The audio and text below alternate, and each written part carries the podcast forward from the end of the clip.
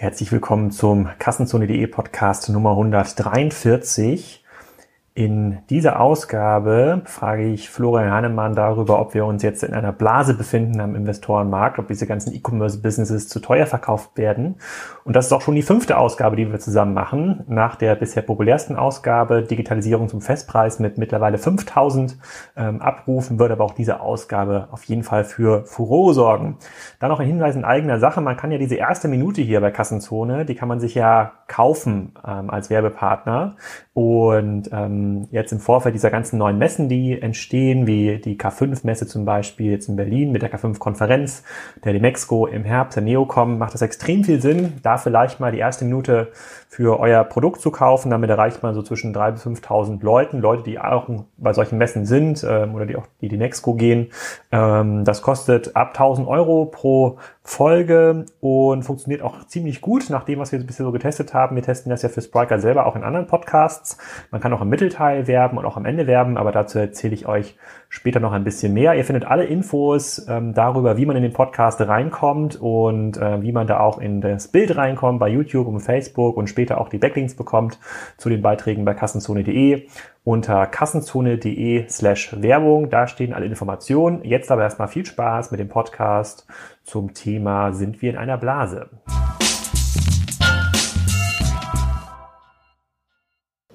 Willkommen, Florian Heidemann, zum fünften Podcast bei Kassenzone. Ähm, bisher hatten wir die Ausgaben Investieren mit Geld zurückgarantie und Digitalisieren zum Festpreis. Heute zu einem aus der WhatsApp-Gruppe angestoßenen Thema Sind wir eigentlich in einer Blase? Dazu reden wir heute. Hm. Für die Leute, die dich nicht so gut kennen und nicht so oft zugehört haben, sag doch einfach mal ganz kurz, wer du bist und was du machst. Ja, Florian Heidemann, bin hier einer der äh, Gründungspartner bei Project A Ventures. Wir sind ein äh, Frühphaseninvestor, also maximal Series A ähm, im Bereich Consumer Internet und wir sagen dazu noch digitale Infrastruktur. Ähm, also alles, äh, was sozusagen an Tools rund um äh, Consumer Internet ver verwendet werden könnte. Und haben jetzt auch noch angefangen, von einem Jahr ungefähr Digital Health Themen zu investieren. Äh, investieren gerade aus unserem zweiten Fonds 140 Millionen Euro und äh, was uns ein Stück weit besonders macht, ist, dass wir neben äh, einem äh, Investmentprodukt, also einem VC-Produkt, wo wir Geld in junge Unternehmen investieren, noch eine relativ große Support-Mannschaft hier haben von ungefähr 100 Leuten, die versuchen, die Portfoliounternehmen, wo wir investieren, diese besser zu machen und die zu unterstützen. Genau, das heißt, ihr seid ja sehr, sehr aktiv dabei, in Unternehmen zu investieren und auch Unternehmen zu verkaufen. Das ist ja Teil eures Geschäftsmodells. Ja. Deswegen hast du auch ein äh, sehr, sehr eigenes Interesse an dieser Frage. Ist es eigentlich eine Bewertungsblase, in der wir sind und eine generelle Blase am Markt oder nicht? Da gibt es jetzt sehr, sehr viele Cases. Äh, da muss man sich nur ein bisschen Exciting Commerce durchlesen. Da wird jede Woche eine neue Übernahme dokumentiert. Und die Leute fragen sich dann teilweise, wo kommen denn irgendwie die Bewertungen her und warum zahlt man hier für Unternehmen, die noch gar noch nie Gewinn gemacht haben, überhaupt mehr als ein Euro? Ähm, und wir hatten darüber in diesem Podcast investieren mit Geld zurückgarantie schon ganz, ganz bisschen gesprochen, aber heute versuchen wir das nochmal mhm. sauberer aufzubereiten. So, erstmal, lass uns doch nochmal kurz wiederholen oder äh, darüber reden, ähm, was kauft man denn eigentlich heute, wenn man ein E-Commerce-Unternehmen kauft, sei es ein Technologieunternehmen, ein Händler oder mhm. ein Hersteller? Was hat sich dann da so geändert? Ja, also ich glaube, äh, es gibt, kann vielfältige Motive geben, warum etwas äh, gekauft wird. Ne? Ich meine, das, das traditionelle Motiv war ja quasi, man kauft gewissen Umsatz, idealerweise versehen mit einem gewissen Gewinn. Und das waren dann sozusagen auch die Hauptmetriken, um irgendwas, äh, den, den, den Wert dahinter zu bestimmen. Und, und da hat sich sicherlich das Spektrum nochmal deutlich äh, erweitert. Also man kauft eben häufig äh, auch Kompetenzen äh, oder, oder Assets, die ähm, im wissensbasierten Bereich liegen und die man dann natürlich auch ein Stück weit anders bewerten muss. Ne? Und die Frage ist eben auch häufig, nicht, was ist sozusagen ein Asset für sich genommen in dem Startup wert, sondern was wäre es wert, wenn man das auf eine größere äh, Asset-Basis äh, draufschnallt oder mit einer etwas größeren Asset-Basis in einem größeren Corporate verbindet. Und das kann häufig auch eben den Indikator dafür geben, wie viel ist denn etwas wert. Ne? Äh, ähm, und äh, das ist sicherlich etwas, was man auch getrieben durch äh, das, was Google und Facebook und äh, da auf der Akquisitionsseite sehr intensiv machen. Der Großteil der Akquisitionen, die tätigen, wäre jetzt mein Gefühl, ohne das jetzt nach, mit der Strichliste nachgemessen zu haben, äh, äh sind, nach meinem Verständnis, sind mittlerweile äh, Kompetenzakquisitionen oder Kompet Akquisitionen von Assets, die eben nicht Revenue und EBIT basiert sind. Aber ähm, bleiben wir mal bei dieser These, dass das meiste, was im Markt passiert oder vieles, was im Markt passiert, Kompetenzakquisitionen sind. Heißt das denn, wenn ich jetzt 100 Millionen Euro für Business ausgebe, was vielleicht 100 Millionen Euro, Euro Umsatz äh, macht, da sind irgendwie 50 Mitarbeiter, investiere ich da pro Mitarbeiter 2 Millionen Euro? Muss man das so sehen? Also ich glaube, es gibt so Akquisitionen wie so, so DeepMind. Ne? Ich weiß nicht, wer, wer davon schon mal gehört hat, das hat Google, glaube ich, gekauft für 500 Millionen. Äh, es waren 40 Ingenieure letztendlich, äh, die halt in dem Bereich äh, Machine Learning, Artificial Intelligence da ganz tolles Know-how haben sollen. Ähm, und da ist, glaube ich, diese, diese Analogie zu sagen, die zahlen zwölf, in diesem Fall 12,5 Millionen Euro pro Mitarbeiter oder dem Wissen, was dahinter liegt, ist da sicherlich zutreffend. Bei anderen, die jetzt schon weiter sind und letztendlich ein, ein Geschäft betreiben, ähm, ist es mit Sicherheit nicht sozusagen der einzelne Mitarbeiter, den man da bewerten sollte, sondern sicherlich auch die Systeme, die die Mitarbeiter geschaffen haben oder eben äh, die Kompetenz, die die Mitarbeiter auch im Zusammenspiel irgendwo aufgebaut haben. Also ich glaube, da sozusagen auf den einzelnen Mitarbeiter abzustellen, weiß ich nicht, ob es das so trifft. Ich glaube, je konkreter äh, das schon fortgeschritten ist in Richtung einer Produktierung äh, dessen, was da das Startup tut, desto weniger trifft eigentlich diese, diese Maßzahl Kaufpreis pro Mitarbeiter, sondern da muss man eigentlich eher schauen, was, denn dann, was haben denn die Mitarbeiter Mitarbeiter da geschaffen äh, und was können sie auch schaffen mit gegebenenfalls den Ressourcen eines Corporates, der dann kauft. Okay, aber lass uns mal ein bisschen konkretisieren. Das mhm. führt ja so ein bisschen auf diese Make-or-Buy-Diskussion in Unternehmen zurück. Wir, tre wir treten auch immer wieder mit Unternehmen in Kontakt, die sich überlegen, kaufen wir, macht das nicht mehr Sinn, hier ein Business zu kaufen für 10 Millionen, 50 Millionen, noch 100 Millionen? Das sind ja mittlerweile Preise im Umlauf, die vor fünf bis zehn Jahren gerade mal diskutiert wurden bei einem Springer oder Otto. Ja, das sind mittlerweile auch äh, Höhen, die bei großen Mittelständlern äh, diskutiert werden. Und ähm, in dieser Make- oder Buy-Diskussion halten die sich relativ lange auf, weil das ist das erste Mal, dass sie wirklich große Investments tätigen in diesem Bereich Digitalisierung. Das mhm. fällt ja für die immer in die, dieses gleiche äh, Themenfeld. Ähm, siehst du das quasi als Opportunität? Muss man diese Investition in eine Opportunität zu Make diskutieren? Ist es überhaupt, ist es überhaupt so eine, eine Möglichkeit? Oder sagst du, nee, das ist eigentlich ein komplett eigener Stream, das muss man eher so unter der Finanzsicht äh, sehen und hat mit Make gar nichts zu tun? Ich glaube, immer wenn es eine kompetenzbasierte Entscheidung ist, warum ich etwas kaufe, ich glaube, dann ist diese Make versus Kaufdiskussion extrem relevante, weil ja quasi die Frage ist, kann ich dieses Know-how oder das, was da von den Mitarbeitern geschaffen wurde in dem Startup, was ich mir überlege zu kaufen, könnte ich das nicht auch mit eigenen Ressourcen äh, erreichen oder mit eigenen Mitarbeitern? Ne? Und äh, ähm, äh, also insofern, ich glaube, diese Frage ist schon relevant. Äh, äh, nur müsste man sich dann eben auch sehr realistisch fragen, kann man das überhaupt mit den eigenen Mitarbeitern, diesen, äh, diesen Punkt erreichen in einer, in einer angemessenen Zeit? Ne? So, und ich glaube, wenn selbst Google und Facebook häufig zu dem Schluss kommen und sagen, für uns ist es effizienter, äh, alle zwei Wochen ein Startup zu kaufen, äh, äh, quasi als Acquihire, ähm, weil wir uns dann einfach schneller einem Thema nähern. Ähm, obwohl die ja über einen extrem großen Stamm an Ingenieuren verfügen und, und IT-Lern, das heißt, die sich ja eigentlich solchen Themen in der, in der Make-Variante auch relativ schnell nähern könnten. Selbst die entscheiden sich ja sehr, sehr häufig für, für die Buy-Variante.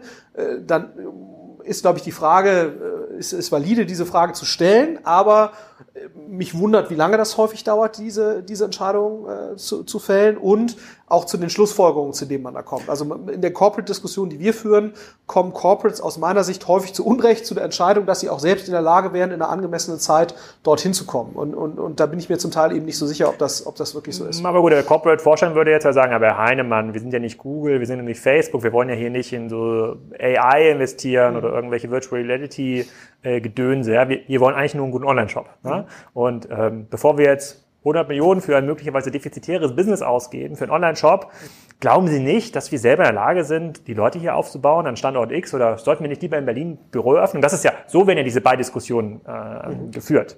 Was sagst du denen dann? Das kann man schon probieren, bloß man muss natürlich realistisch darin sein, ist man wirklich in der Lage, mit den eigenen Mitarbeitern da zu einem Punkt zu kommen, der dann auch in drei, vier Jahren ne, oder fünf Jahren noch zukunftsfähig ist. Ne? Weil ich glaube, den, den Fehler, den ja viele machen, ist, die sagen ja, also hier so ein Online-Shop, wie das die so und so machen, das kriegen wir auch noch hin. Äh, aber dann ist das das Zielbild. Ne? Der Online-Shop heute von irgendeinem Konkurrenten oder einem Startup, was ich, einem Zalando heute, ist dann das Zielbild für in drei bis fünf Jahren. Äh, und, und dann ist natürlich sozusagen ein Zalando ja schon wieder sehr viel weiter. Ne? Oder auch ein Otto.de wird dann schon wieder sehr viel weiter sein. Das heißt, ich glaube, was die, was die Leute dabei häufig unterschätzen, ist, äh, es geht ja nicht nur darum, einen gewissen Zustand zu erreichen und dann äh, in, in ein paar Jahren und dann ist es das, sondern äh, das Ärgerliche in, diese, in dieser Handels- oder Retail-Welt ist ja, die entwickelt sich ja extrem schnell weiter. Ne? Das heißt, du musst ja heute nicht irgendwie die Frage stellen, wie erreiche ich den Zalando-Shop heute, sondern du musst ja heute die Frage stellen, wie erreiche ich den Zalando-Shop plus Mobile-Apps plus irgendwie sich Gedanken dazu zu machen, wie ein Alexa da reinspielt, wie ein Google Home da reinspielt oder irgendwelche anderen Voice Devices, sollte ich mir einen Dash-Button überlegen oder sonst irgendwas. Das heißt also, ich glaube, die Anforderungen, äh, die dann an, an die Leute gestellt werden, äh, spiegeln sich eben nicht in dem wieder, wie es heute aussieht, sondern ja eigentlich dem, wo es in drei bis fünf Jahren sein wird. Äh, und da muss man sich natürlich schon fragen, wird man in einem sehr kompetitiven Arbeitsmarkt als Corporate, der wenig Track Record hat, äh, genau sowas zu tun? Keine attraktiven Beteiligungsmodelle anbieten kann, wahrscheinlich eher noch ein digitaler Transformationscase ist, wird es da gelingen, diese Talente nicht nur zu identifizieren, die man benötigt, sondern die auch noch für sich zu gewinnen und dann auch noch zu halten, wo, und das muss man auch sagen, die eigene Personalabteilung wahrscheinlich noch nicht mal so richtig genau weiß, wonach sie eigentlich suchen soll. Ne? Also das ist äh, an Mitarbeitern. Deswegen, und da, äh, ich glaube, da unterschätzen Corporates sehr häufig, äh, wie schwer das ist, äh, da die entsprechenden Talente auch wirklich zu bekommen. Würdest du denn sagen, diese Art von Buy, äh, diese Art von Make ist schwieriger in schon stärker digitalisierteren Umfeldern? Also wir haben sind ja oft diesen Bereich B2C versus B2B unterwegs, äh, wo ich sagen würde, okay, du beschreibst jetzt diesen Salando-Case mit Mobile App und Voice App und blablabla, das ist ja so ein B2C-Case könnte ein B2B-Unternehmen anders argumentieren und sagen, nee, wir haben eigentlich noch drei Jahre Zeit. Also bei uns ist Amazon Business irgendwie noch nicht angekommen in der Industrie. Wir sind noch nicht so betroffen und äh, wenn wir hier mal einen äh, schönen, schönen, schönen Shop für Möbelbeschläge hinstellen, dann sind wir schon ganz weit vorne. Oder sagst du, nee, hm, diese Zeit habt ihr eigentlich auch nicht mehr? Ja, also ich glaube, man wird wahrscheinlich nicht so lange brauchen, wie es halt im B2C-Bereich gebraucht hat, sondern ich glaube, das Wissen wird sehr viel schneller rüber schwappen ähm, äh, weil einfach jetzt auch klarer ist, in welche Richtung das sehr wahrscheinlich gehen wird. Und ich glaube, äh, und man, man darf ja nicht vergessen, ne, man braucht ja, um dann so einen internen Know-how-Aufbau hinzubekommen, auch das dauert ja Jahre. Ne? Das sehe ich ja auch immer wieder bei unseren eigenen Startups, wo wir sehr frühphasig investieren und wir, wir denken ja, wir wissen irgendwie, wie man ein Data Warehouse baut und wir denken ja, wir wissen, wie man ein CRM äh, vernünftig konstruiert, datengetrieben und so weiter. Und trotzdem brauchst du halt, selbst wenn du weißt, was du tust, behaupte ich jetzt mal, häufig ja zwei bis drei Jahre, bis du wieder auf einem halbwegs akzeptablen Stand bist für das jeweilige Business. Ne? Weil jedes Business ist wieder ein Stück anders, die Zielgruppen sind wieder ein bisschen anders. So und, das sind ja hier Leute, äh, wo ich jetzt mal sagen würde, die haben das schon ein paar Mal gemacht, machen jetzt alles richtig. Nee, ne? aber sag mal, die starten auf einer, auf, auf einer relativ guten Ausgangsbasis. Wenn ich auf einer relativ niedrigen Ausgangsbasis starte, äh, ich glaube, dieser interne Know-how-Aufbau dauert dann doch häufig länger, als man denkt. Und ich glaube auch einige Corporates tun sich sehr schwer, da drin zu entscheiden, ob sie überhaupt auf dem richtigen Weg sind. Ne, das darf man ja auch mal nicht vergessen, weil sozusagen die Beurteilung von einem digitalen Geschäft in der frühen Phase erfordert ja auch ganz andere Controlling Ansätze, ne, äh, als man das aus dem traditionellen, aus dem traditionellen bestehenden Geschäft kennt. Ähm, und ich glaube, das ist auch häufig eine Schwierigkeit, die, die wir immer wieder sehen, dass traditionelle Controlling-Ansätze auf innovative Digitalprojekte treffen und das passt dann einfach nicht so richtig zusammen. Das heißt, selbst wenn ich jetzt einen eigenen Know-how-Aufbau vorantreiben wollte, heißt das doch lange nicht, dass ich in der Lage bin, diesen dann auch eben vernünftig äh, im, im Fortschritt nachzuvollziehen. Also wenn man jetzt schaut, Otto Group, wie controlled eine Otto Group about you, dann ist das ja ganz anders als ein Bon Prix äh, quasi controlled wird, ne? äh, oder ein, ein Otto.de. Äh, zu Recht, ne? weil natürlich sozusagen jetzt mittlerweile äh, entwickelt sich das so langsam in Richtung eines etablierten Geschäfts. Auf Gut, du sagst, auch das mussten wir erstmal lernen. Aber auch das muss man erstmal lernen. Ne? So, ja. Das heißt, du hast schon eine Reihe von Lernprozessen, äh, äh, ja nicht nur im Inhaltlichen selbst, sondern auch, wie gehe ich damit um, wie incentiviere ich die Leute, dann habe ich vielleicht die falsche Entscheidung getroffen äh, bezüglich ein, zwei Personen, dann läuft's in die Hose, ne? dann muss man ja trotzdem irgendwie äh, als Corporate sagen, ich bleibe jetzt dabei und sage nicht, das alles Mist hier mit dem Online. Ne? So, also ähm, und, und ich glaube, die, diese Schwierigkeiten würde ich nicht unterschätzen und ich glaube, Leute tun das häufig, wenn sie diese Frage Make or Buy äh, äh, entscheiden und entscheiden sich dann für ein Make, um dann zwei, drei Jahre später festzustellen, eigentlich sind wir nicht so richtig vorangekommen, hätten wir doch lieber mal 20 Millionen Euro ausgegeben. Okay, ist also dein irgendwas. Plädoyer, sozusagen, wir kommen ja ganz am Ende hoffentlich zur Beantwortung, sind wir in der Blase oder nicht, ist sozusagen statt, statt dieses, äh, also man sollte gar nicht mehr klassisch Umsatz EBIT bewerten. Klar, das muss schon irgendwie funktionieren Klar. in dem Business, das sollte jetzt nicht total äh, schräg sein. Ähm, man muss quasi die, die Kompetenzen bewerten, die da sind und möglicherweise auch den Hebel dieser Kompetenzen auf das eigene Geschäft. Aber was noch viel wichtiger ist in der Bewertung, ist eigentlich dieser ähm, Zeitvorteil. Ja, es wird auch immer, immer wichtiger. Sozusagen Zeit wird eine, Zeit wird quasi in, dieser, in diesem Bewertungsspiel ein ex, äh, wichtiger Maßstab. Dann, und, und ich glaube noch einen, einen weiteren Aspekt, glaube ich. Und das, äh, Leute denken immer, jetzt kaufe ich mir diese 15-Mann-Bude. Was kann mir das denn bringen? Ne? Und, und, und ich glaube, die gute Botschaft ist ja so ein bisschen. Und das ist ja selbst bei Google oder Facebook so.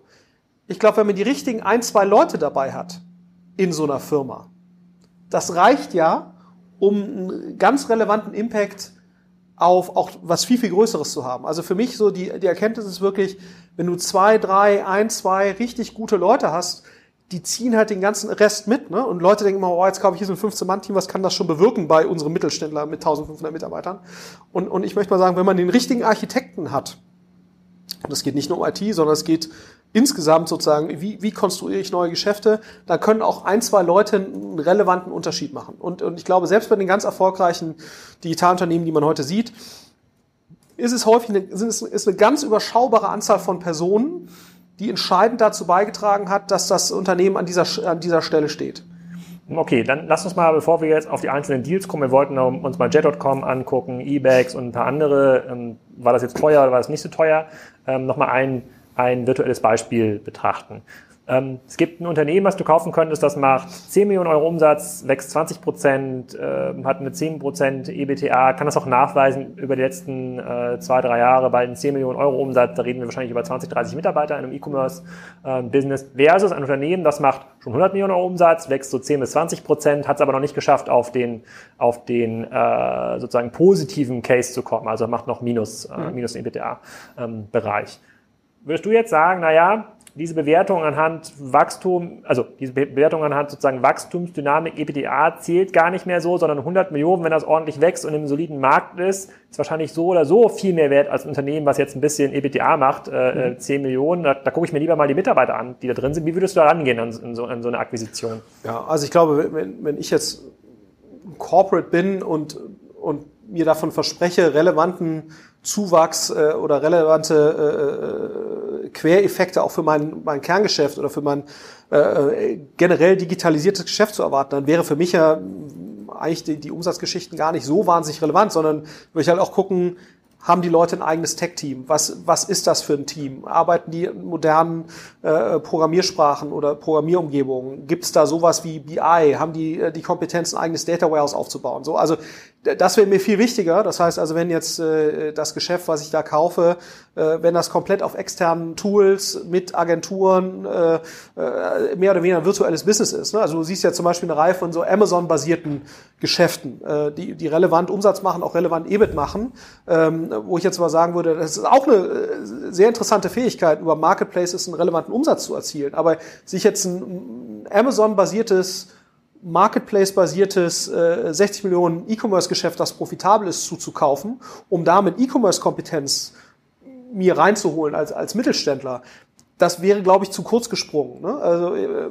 weil ich glaube, selbst wenn der äh, derjenige, der es versucht, unabhängig davon zu tun, äh, mit eigenem System, eigener BI, eigenem Kundenbestand, eigenen CRM, dann kann das für mich den deutlich höheren Wert haben. Ist aber natürlich trotzdem eine Frage, wie, wie, wie preist man das? Ne? Weil du, gerade wenn du dann schon Umsätze hast, die Frage ist ja, viel, eine viel einfachere, wenn es quasi kaum existierendes Geschäft gibt. Ne, wenn du natürlich erstmal ein Geschäft hast, was Umsatz macht und so weiter, dann spielt das natürlich immer in irgendeiner Form in die Bewertung mit rein. Ähm, äh, das kann man natürlich nicht weg äh, negieren. Und ich glaube, gerade das ist so äh, häufig etwas, wo sich M&A-Abteilungen, die im, digitalen Bereich noch nicht so versiert sind, sehr, sehr schwer mit tun. Was bewerte ich da eigentlich wie hoch und was spielt da wie rein? Aber ich, für mich wäre, kann beides attraktiv sein, aber die, die internen Kompetenzen wären für mich jetzt viel relevanter. Okay, dann lass mal ein bisschen Butter bei den Fische machen und uns mal ein paar Cases Cases angucken. So, der erste Case, der ja auch stark durch die Presse gegangen ist im letzten Jahr, ist äh, Jet.com. Jet.com, für die es nicht wissen, ist ein eine Art Marketplace-Business gewesen in den äh, USA, ein innovativer Amazon-Herausforderer. Der wurde von Walmart akquiriert für 3,3 Milliarden US-Dollar nicht alles Cash, auch viel, sozusagen viel Earnout. Mhm. Ähm, und der wurde akquiriert in einem Status, da waren die auf einer einer Milliarden Runrate. Also in dem Monat, in dem sie akquiriert wurden, haben sie ja irgendwas zwischen 80 und 100 Millionen US-Dollar Umsatz gehabt. So, das hast du sicherlich auch gehört, mhm. gehe ich da mal äh, von aus. Der Jet.com Gründer Mark Lohr ist dann jetzt auch der große E-Commerce-Guru äh, geworden bei, äh, bei Walmart. Wie schaust du auf so eine, das ist ja so, das ist so ein bisschen der Ursprung dieser Blasendiskussion, wo man denkt so, mhm. boah, Wahnsinn, jetzt muss Walmart hier drei Milliarden für ein super defizitäres Business äh, ausgeben, was sie vielleicht gar nicht weiter betreiben. Was soll das denn? Mhm. Ja, also natürlich immer schwer von außen jetzt irgendwie da Urteile abzugeben. Aber äh, meine erste Reaktion war schon, ich habe hab mich da ein Stück weit drüber gewundert, weil nach meinem Verständnis ist eben jetzt ein Jet.com äh, verfügt weder über einen besonders hohen Eigenmarkenanteil noch über besonders stabile Kohorten, die gibt's ja noch gar nicht so wahnsinnig lange, ähm, ähm, was jetzt irgendwie rechtfertigen würde, dass die Bewertung dreieinhalb Mal Umsatz ist. Ne? Weil du musst ja sagen, wenn du ein Drittmarkenhandelsgeschäft bist, dann machst du irgendwas mit einem eingeschwungenen Zustand zwischen vier und 10% EBIT. Ne? So. Ja, Jet.com hat auch ein bisschen argumentiert, dass sie eine super innovative Technologie haben, die Preise dynamisch irgendwie anpassen kann. Ja, also kann ich jetzt ehrlicherweise nicht beurteilen, aber äh, so, wie gesagt, da müsste man sicherlich genauer reinschauen. Ne? Aber äh, für mich, also mein erster Eindruck war, das ist schon ein sehr teurer Acquihire ne, von diesem Mark Law der sicherlich ein super Typ ist, äh, ne, sich sicherlich auch gut selbst vermarkten kann. Das gehört ja auch in Amerika häufig dazu. Aber das ist, ähm, äh, da ist schon die Frage, ne, äh, ich meine, Walmart verfügt ja über erhebliche äh, Efforts, um sozusagen E-Commerce voranzutreiben. Und da fragst du dich natürlich schon, ob es nicht besser gewesen wäre zu sagen, ich hole mir eine richtig gute BI-Bude, ich hole mir eine richtig, die halt irgendwie aus irgendeinem Grund, äh, ein gutes Team, was halt aus irgendeinem Grund es nicht geschafft hat, äh, sich richtig relevant zu entwickeln äh, und die kaufe ich mir halt für 30 Millionen Dollar. Bin ich mir sicher, dass es da einige in den USA gibt.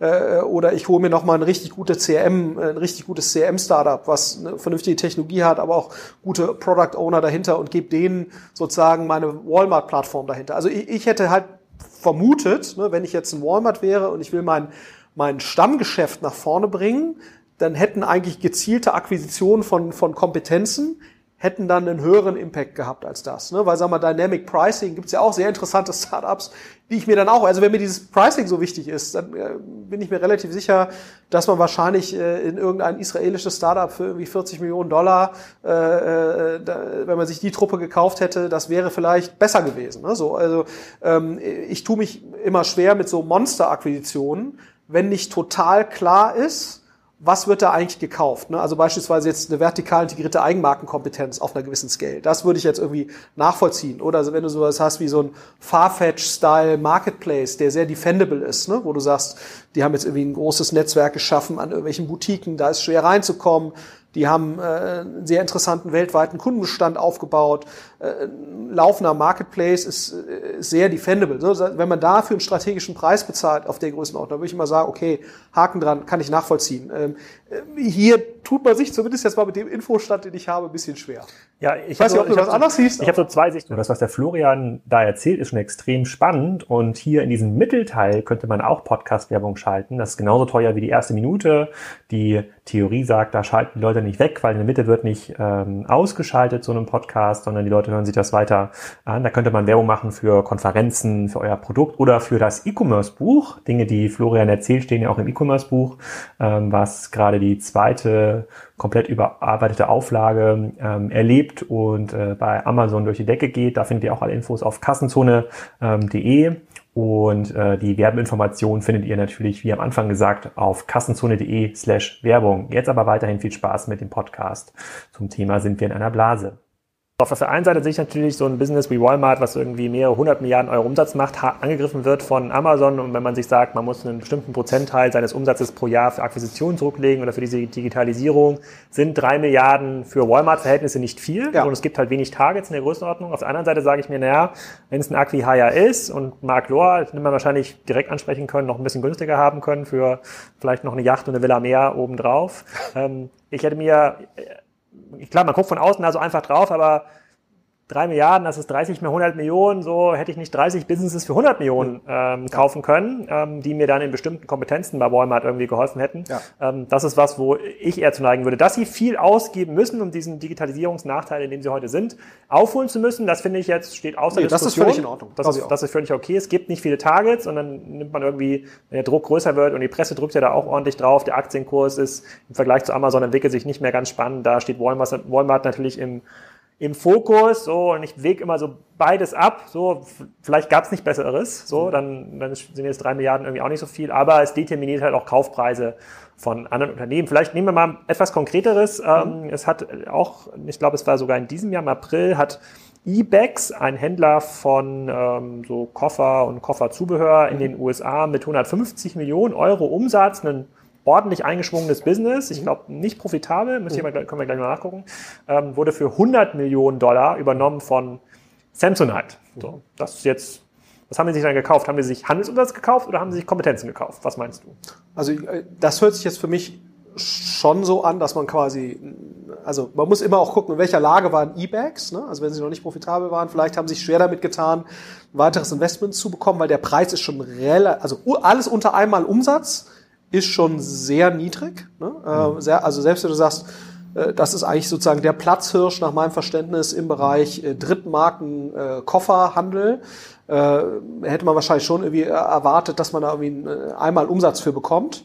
Ähm, also nach meinem Verständnis äh, ist wahrscheinlich schon so äh, Kontrolle äh, oder stärkeren Einfluss eben zu bekommen im, im digitalen äh, Distributionskanal. Ja, so also äh, das hört sich für mich jetzt nicht nach äh, einem wahnsinnig strategischen Kauf äh, im Sinne von irgendwie Kompetenzeinkauf an, sondern eher ich möchte hier Zugang zu einem Distributionskanal sichern. Ähm, äh, und und ähm, dafür ist die Bewertung äh, wahrscheinlich für den Drittmarkenhandel, äh, selbst für Drittmarkenhandel schon am unteren Ende dessen.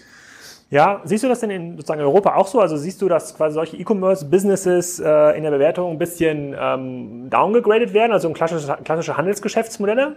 Ja, also ich glaube, da äh, klassische Handelsgeschäfts-Drittmarkenmodelle stehen natürlich unter massivem Druck. Ne? Also weil äh, jetzt in dem Taschenbereich wird äh, Amazon auch immer größer. Und wenn du jetzt keine Eigenmarkenfähigkeit hast, die besonders ausgeprägt ist oder irgendeine besonders ausgeprägte Beratungs-, Content, irgendwas Kompetenz, die äh, eine gewisse Verteidigbarkeit gegenüber einem Amazon äh, darstellt, dann tut man sich natürlich schwer. Ne? Und 150 Millionen, was wenn jetzt ein Zalando argumentiert, wir ownen das Fashion Vertical, selbst darüber kann man ja diskutieren, ne? so weil ja auch äh, ein Otto zu Recht sagt, wir machen ähnlich viel Umsatz, zumindest mal in Deutschland. Und dann sagt, äh, äh dann sagt Amazon, wir machen eigentlich auch schon so viel. Ne? Also von, von ownen kann da nicht die Rede sein da kann man natürlich argumentieren, okay, wir äh, Zalando ist eine Plattform, die arbeiten für Drittmarken, äh, die wollen letztendlich ein Netzwerk darstellen für alle möglichen Wertschöpfungsketten-Teilnehmer rund um Fashion.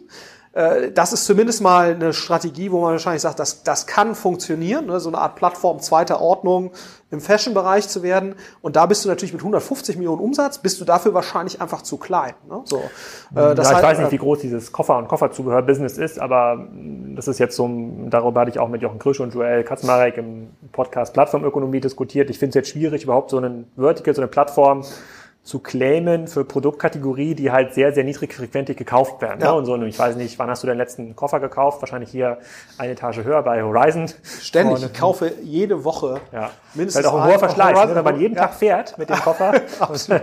ist auch ein hoher Verschleiß. Das finde ich immer schwierig in, in, in, äh, in dem Business so. Und da vor, da sind ja vor ein bis zwei Jahren haben wir die Diskussion auch so angefangen, wenn diese Wachstumsdynamik da raus ist, wenn sie es nicht schaffen, irgendwie auf einem dann schon hohen Niveau irgendwie profitabel weiterzuwachsen, die sind, glaube ich, jetzt in dem gleichen Problem wie so ein Notebooks billiger oder so ein Cyberport oder, oder andere, die müssen sich jetzt ja auch überlegen, wie kommen sie eigentlich raus aus äh, sozusagen aus aus, aus dem niedrigen Wachstum fünf bis zehn Prozent bei relativ niedrigen EBIT, dann ist ja. schon schwierig zu bewerten, ähm, ähm, glaube ich auch. Aber viel spannender ist ja heute bekannt geworden, ist ja Delivery Hero will ja an die Börse. Mhm. Ne? Die machen, äh, haben glaube ich in diesen Dokumenten, die ich da irgendwo bei Twitter äh, gesehen habe, ich glaube Jochen Krischer das auch getwittert, irgendwo 350 Millionen Euro Umsatz, äh, äh, kein Gewinn, erstaunlicherweise, ich glaube 110, 120 Millionen Euro Verlust und wollen sich dann 450 Millionen an der Börse holen. Das heißt, wir reden hier über eine äh, Multimilliarden-Bewertung. Mhm. Ähm, so, und wenn da jetzt irgendwie Leute drauf gucken und sagen so, hm, also Lieferbusiness, was kann man denn da irgendwie groß vertikalisieren? Ist das überhaupt ein Winner takes it all Marks? Die sind heute schon so groß und machen irgendwie keinen Gewinn.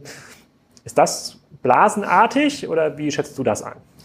Ja, also ich glaube, ähm, man sieht ja, gibt ja Just Eat ist ja an der Börse, das ist ja, ist ja sehr transparent. Ähm, und nach meinem Verständnis sieht das ja sehr gesund aus. Ne? Also du hast da eben schon in dem Bereich, und das ist ja auch der Grund, warum die sich so aufgestellt haben, wie sie aufgestellt sind.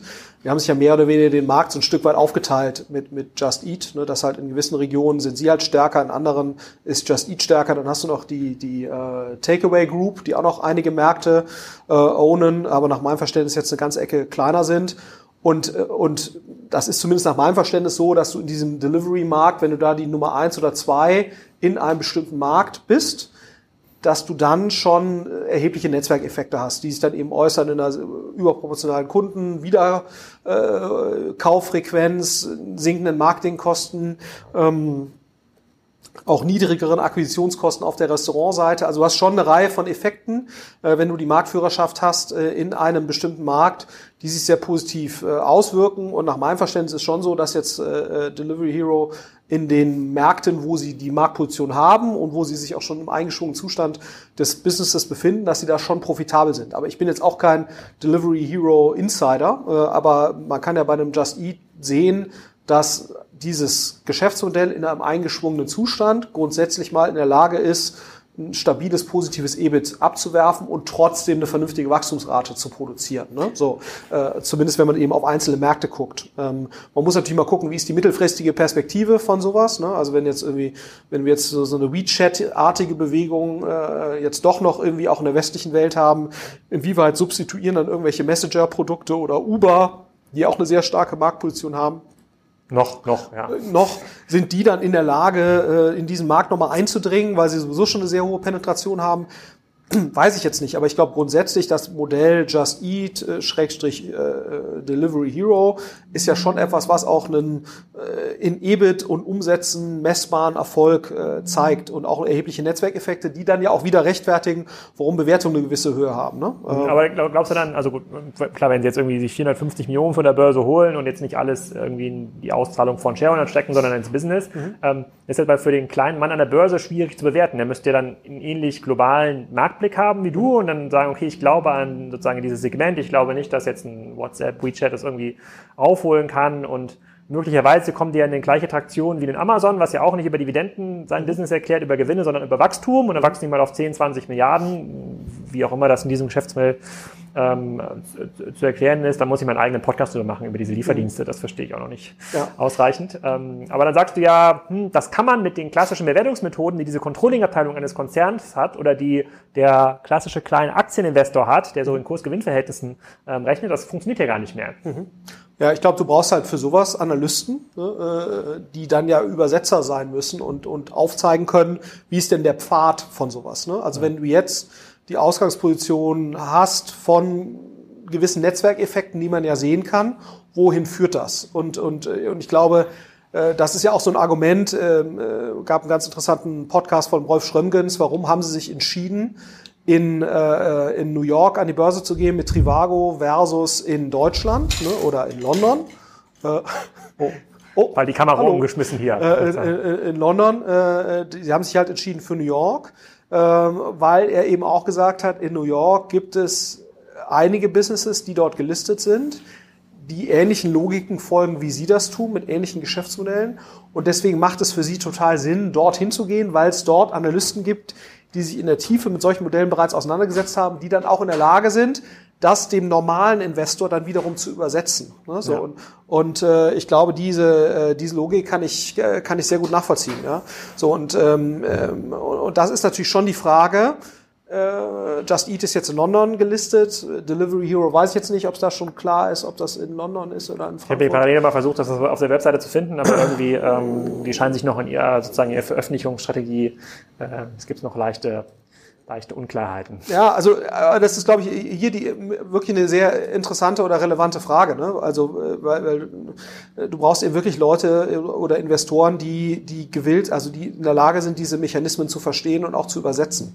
Ähm, und ähm, das wird hier sicherlich eine nicht unwesentliche Schwierigkeit sein. Das ist ja auch, siehst du auch bei einem, bei einem Rocket, da ist die Schwierigkeit sicherlich nochmal anders gelagert. Ne? Aber ich glaube, relevanter Teil der, der Probleme, die man bei Rocket sieht, sind sicherlich auch auf ein, auf ein Kommunikations Kommunikationsproblem äh, dessen zurückzuführen, was, was da passiert und äh, eben da die Erwartungen entsprechend zu managen. Okay, aber dann lass doch mal kurz, ähm, wenn wir das irgendwie zusammenfassen oder irgendwie eine, versuchen, da zu, zur Essenz zu kommen. Mhm. Ähm, das eine ist, wie schätzt du denn so die Verkaufschancen des ich nenne mal in Anführungsstrichen des kleinen Händlers ein, fünf mhm. bis irgendwie 20 Millionen, stabiles Geschäft, wächst jetzt irgendwie mhm. zunehmend auch über Amazon, profitabel der hat ja eigentlich ein cooles Business, der macht vielleicht im Jahr, kommt da eine Million, zwei Millionen raus, äh, wenn der Unternehmer sich nicht so viel Geld auszahlt. Ähm, da sagst du, das ist eigentlich nicht mehr so cool zu verkaufen, außer es gibt jetzt einen, keine Ahnung, einen Fonds oder eine Gruppe, die sich mhm. an solchen Händlern mhm. spezialisiert. Würdest du da mitgehen mit dem Schluss? Ja, sagen wir so, also ich glaube, da, da, dann hast du dann hast du quasi nur einen Engel, über den du verkauft werden kannst. Ne? Das ist sozusagen so diese, und du bist ja eigentlich relativ unterkritisch groß. Also du wirst ja dann eigentlich nur auf Basis deiner Finanzkennzahlen verkaufbar. Ja. Und, und wofür wir ja immer argumentieren und das auch ein Stück weit versuchen ist, zu sagen, wir versuchen eigentlich noch einen zweiten Engel aufzumachen oder einen zweiten Strom sozusagen, aus dem sich eine Akquisitionslogik ergeben kann. Und das ist sozusagen die des Kompetenzaufbaus, Data Warehouse, eigenes Tech-System, eigenes Tech-Team und so weiter. Weil wir dann sagen, dann stehen dir quasi zwei Wege offen. Die kompetenzbasierte Akquisition, wo ich jetzt mal sagen würde, die müsste eigentlich immer wichtiger werden, ne, äh, als Motiv äh, und eben ein, ein laufendes Geschäft. Ähm, und, und deswegen glaube ich, äh, und deswegen achten wir zumindest sehr stark drauf, äh, dass eben auch diese wissensbasierten Assets oder systembasierten Assets auch aufgebaut werden, weil ich glaube, damit erhöhst du einfach die Chance, über die Wahrnehmungsschwelle zu kommen. Ne? Das, weil mhm. wenn du natürlich irgendwie eine 15, 15 Millionen Euro Umsatz-Business bist, was eigentlich nur als Asset den, den Umsatz hat und einen gewissen Kundenstamm, dann bist du natürlich auch wahrscheinlich für viele unterkritisch, ähm, um jetzt für irgendwelche selbst mittelständischen Unternehmen einen relevanten Unterschied zu machen. Ähm, und, und deswegen glaube ich, ist dieser zweite äh, Workstream schon sehr, sehr wichtig. Wenn, wenn man eine Verkaufbarkeit anstrebt, ne? wenn man sozusagen sagt, ich bin völlig happy damit, jetzt hier mein Unternehmen zu haben äh, und, und ich mache das halt einfach, weil äh, ich damit EBIT erzielen möchte, dann äh, kann man natürlich auch sagen, der rechte Weg ist vollkommen ausreichend. Ja? Ähm, aber auch da würde ich eben sagen, damit das hier erfolgreich funktioniert, äh, äh, sozusagen, muss man sich natürlich schon fragen, reicht dafür das Reiten der bestehenden Wissensbasis aus? Ne? Weil du siehst schon eine Reihe von, äh, von Händlern, wo ich jetzt sagen würde, mittlerer Größe, die investieren eigentlich zu wenig in ihre Systeme. Ne? Und wo man dann sagen kann, das ist kurzfristig zwar EBIT steigernd, aber mittelfristig wird es wahrscheinlich dazu führen, dass du trotz einer gewissen Sortimentskompetenz oder welcher Kompetenz auch immer wahrscheinlich nicht in der Lage sein wirst, noch erfolgreich am Markt teilzunehmen sicherer Ausstieg aus dem Markt, auch sogar für die profitablen Händler. Mensch, Mensch, Mensch, wir haben ja kaum, kaum positive Nachrichten. Aber lass uns doch mal äh, jetzt nochmal zurückmünzen auf die Situation des B2C oder B2B-Konzerns, mhm. was in der digitale, sozusagen im Digitalisierungsdruck ist. Ähm, bedeutet das denn, okay, man muss bereit sein, auch aus äh, aus äh, klassischer historischer Bewertungsperspektive extrem hohe Preise zu zahlen oder braucht man andere Leute in, die, in der Akquisitionsabteilung, die in der Lage sind, statt einmal 100 Millionen, 100 mal eine Million äh, sinnvoll zu allokieren. Was ist denn da jetzt der, der Weg? Ja, ich glaube, wenn man das kann, ne? ich meine, man hat auch, weiß nicht, wer das verfolgt hat, aber was Zalando so in den letzten äh, zwei Jahren gemacht hat, die haben ja nicht so viel akquiriert, ich glaube acht, acht, sieben oder acht mhm. Akquisitionen, paar kleinere Beteiligungen auch da war ja nichts Großes dabei. Ne? So, da war Mitrigo für einen überschaubaren Preis, da, äh, äh dann haben sie sich da an äh, äh, Nugget beteiligt für einen überschaubaren Preis. Also, und das waren ja alles Kompetenz, System, Asset-basierte Akquisitionen. Ähm, äh, dann ein Upload-Agent oder ein Upload-Tool für, für Hersteller äh, um, um sozusagen ihr, ihren Prozess in Richtung des Marketplaces zu, zu enablen.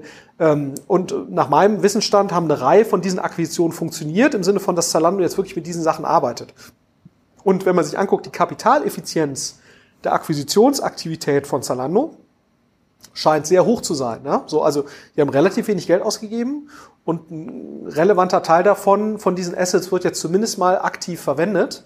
Ähm, das ist ja schon mal nicht schlecht. Ähm, das heißt, wenn ich jetzt ein Mittelständler wäre mit einem überschaubaren Budget, glaube ich schon, dass es Sinn machen kann, vielleicht ein, zwei größere Sachen sich zuzulegen, um einfach auch ein gewisses Leuchtturmprojekt irgendwie intern zu haben, um irgendwie auch intern einzuläuten, wir haben jetzt hier die Digitalisierung äh und wir meinen das ernst. Ne? Also, äh, das Idealo bei Springer vor irgendwie acht oder zehn Jahren, wann wir es gekauft haben. Aber ich glaube, vom, von der Kapitaleffizienz und auch vom Know-how-Aufbau wäre es gut, die Fähigkeit zu haben, kleine bis mittelgroße Startups zu identifizieren auf Basis ihres Know-hows und dann eben auch die Kompetenz zu haben, die Gründer, die dann da arbeiten und ja häufig auch einen guten Job machen. Ne? Ich meine, es, es gibt ja häufig Startups, die machen echt guten Job, aber aus irgendwelchen Gründen schaffen die halt keine Series A oder scheitern an der Series B. Und wenn man da nah dran ist, äh, dann kann man, glaube ich, eine Menge äh, sehr, sehr gute Leute äh, einsammeln und für sich selbst begeistern, äh, wenn man halt weiß, wie das geht. Ne? Wenn man auch weiß, wie man Gründer bindet, da ist ja Springer auch äh, sicherlich ein gutes Beispiel. Und auch Otto hat jetzt länger nicht mehr viel akquiriert, aber die Limango-Leute sind bis heute an Bord, die Maitos-Leute sind bis heute an Bord. Ähm, das heißt, also ich glaube, diese Fähigkeit zu haben, äh, ist für viele Corporates wäre eine sehr relevante. Absolut. Okay, dann sagt, also ja, das ist ja schon ein bisschen zweigleisig. Sagst du, man kann schon kaufen, also klar, wenn es jetzt außerirdisch hoch ist, irgendwie die Zahlen und sich das überhaupt nicht auch wenn sich die ganzen Kompetenzen, die man vielleicht für 100 Millionen einkauft, überhaupt nicht im Unternehmen irgendwie hebeln lassen, dann ja. ist das, glaube ich, totaler Quatsch. Ja. Ja, da muss man schon genau überlegen, wo man das einkauft und wo man das eingliedert. Aber kleinteiliger kaufen, so wie es ja auch in Facebook auf einer anderen Basis sicherlich vormacht, Klar. aber Facebook kauft aus seiner Sicht ja extrem kleinteilig ein, Google genau. auch. Ähm, das macht schon extrem Das sind dann eben auch mal teilweise fünf bis zehn Millionen Euro, aber das ist ja selbst für die Kollegen kleinteilig. Ja? Da genau, ist halt, ist halt der, der durchschnittliche Acquihire im äh, Silicon Valley ist halt einfach äh, äh, Mitte siebenstellig und bei uns wäre der halt wahrscheinlich sechsstellig. Genau, das heißt, man muss quasi in entsprechende M&A-Kompetenzen auch investieren, die es ja auch nicht frei verfügbar am Markt gibt. Da ist ja der klassische M&Aler aus äh, von von McKinsey oder Morgan Stanley, da hilft da wahrscheinlich auch nicht weiter in, in der Akquisition. Was uns zur Abschlussfrage führt. Ja, und, ähm, und vielleicht auch noch ein Punkt dazu. Und auch die klassischen M&A-Beratungen tun das ja nicht, ne? weil für die, mhm. die Vermittlung eines Acquihires ist für die natürlich sagenhaft unattraktiv. Ja weil die Vergütung geht ja immer Prozentsatz von äh, Transaktionsvolumen und wenn das Transaktionsvolumen 300.000 Euro ist, das ist ja da, das ist normalerweise eine Fee, äh, die 300.000 Euro, für die jetzt ein M&A-Berater nicht arbeiten würde. Ne? Das ja. heißt, du hast eigentlich in diesem Markt brauchst du eine M&A-Abteilung, die proaktiv ist und und eben diese äh, Startups findet, ja, äh, und eben nicht jemand, der zu ihnen kommt. Und ich glaube, viele M&A-Abteilungen arbeiten ja noch sehr stark. Äh, was wird mir halt zugetragen von irgendwelchen Beratern und die Sachen werden mir halt nicht zugetragen. Auf jeden Fall. Gut, aber das, das, ich glaube, diese Bewertung können Unternehmen ja relativ schnell machen, sozusagen. Also man muss ja, wenn man sich heute dafür entscheidet und sagt, ich werde zehn Sachen für jeweils eine Million investieren, muss es halt in zwei Monaten erste sinnvolle Ergebnisse äh, ja. geben. Das wird man über eine M&A-Beratung wahrscheinlich nicht so schnell äh, bekommen. Aber trotzdem zur Abschlussfrage, das ist ja auch so ein bisschen der Titel des Podcasts. Ähm, diese Blasenbehauptung, die aufgrund jetzt des HelloFresh-Börsengangs oder auch anderen, äh, also anderen Börsengängen oder auch ähm, Akquisitionen immer wieder im Raum steht, ähm, Trifft das zu? Trifft das ein bisschen zu? Trifft das gar nicht zu?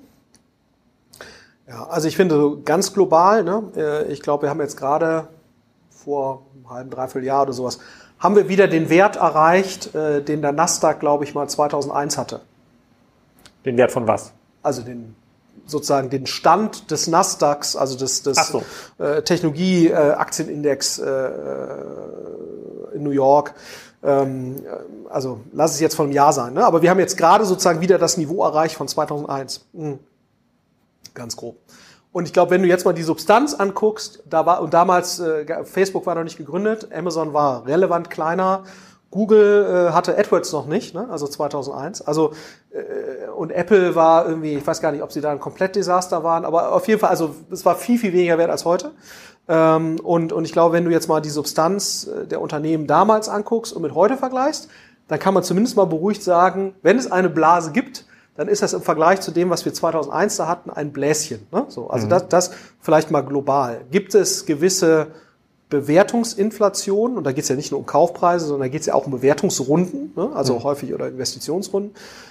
Ich glaube, die gibt es schon in gewissen Bereichen, also Fintech oder so, da muss man sich schon zum Teil fragen, lassen sich diese Bewertungen irgendwie mit auch größter Fantasie und Netzwerkeffekt-Prognosen äh, irgendwie ja. sinnvoll herleiten. Das, Alles das, eine Plattform. Das, das ist schon so, genau. Oder auch jetzt der, äh, jeder will eine Plattform werden äh, und, und deshalb auf einmal dreimal Umsatz äh, verlangen im E-Commerce. Da, klar, das, das wird nicht dazu kommen. Ne? So, ähm, aber ähm, haben wir jetzt gerade äh, sozusagen ein, äh, keine Substanz im Markt, ne? weil viele Leute sagen, ja, es wäre wie 2001. So, und ich glaube, die Substanz, also was es an Substanz gibt mittlerweile in Geschäftsmodellen in diesem Digitalbereich, ist mit dem, wie es vor 14, 15 Jahren war, in keiner Weise vergleichbar. Ähm, und man darf natürlich auch nicht vergessen, ne, eine Reihe von diesen zumindest mal Investmentrunden äh, Bewertungen, die resultieren eben auch aus dem etwas geänderten äh, Investitionsverhalten von VCs die halt sagen, ich investiere nicht mehr unbedingt in Substanz, wenn sie da ist, sondern, also das Mantra war ja immer so ein bisschen, da wird Substanz aufgebaut und dann äh, bewerte ich diese Substanz und dann investiere ich. So. Und äh, aufgrund dieses, der überproportionalen Renditen von Ausreißern, ne, haben natürlich einige VCs in den USA angefangen zu sagen, ich will durch ein sehr hohes Investment in der frühen Phase sicherstellen, dass meine Firma, in die ich jetzt hier investiere, eine hohe Wahrscheinlichkeit hat, später zu den Ausreißern zu gehören. Das heißt, die sind bewusst bereit, in der frühen Phase einen sehr, sehr hohen Preis zu bezahlen und auch sehr viel Geld zur Verfügung zu stellen, weil sie sagen, damit erhöhe ich meine eigene Wahrscheinlichkeit oder die meiner Portfolio Company, dass sie zu den Ausreißern gehören wird. Und das ist ja durchaus eine rationale Überlegung. Das schwächt zwar die Rendite natürlich, wenn ich anfangs einen sehr hohen Preis bezahlt habe, aber die Erkenntnis ist ja so ein bisschen, wenn ich an einem Unicorn oder einem sehr, sehr relevanten Unternehmen, wie, auch, wie hoch auch immer das dann ist, wenn ich da einen relevanten Stake habe, dann äh, ist die Überrendite, die ich dort erziele, in diesem einen Investment so hoch, das überkompensiert dann gegebenenfalls auch eben die zu hohen Kosten, die ich initial hatte. Und ich glaube, das ist, äh, das ist etwas, äh, was man, äh, was man eben immer sehen muss, wenn man auch solche Bewertungen versucht einzu, äh, einzukalibrieren, dass vielleicht die Bewertung an sich in dem Moment zu hoch ist, aber dass das dahinterstehende Investmentverhalten trotzdem durchaus rationales sein kann und, und Rationalität steht ja in einem gewissen Widerspruch zu Blase. Ja?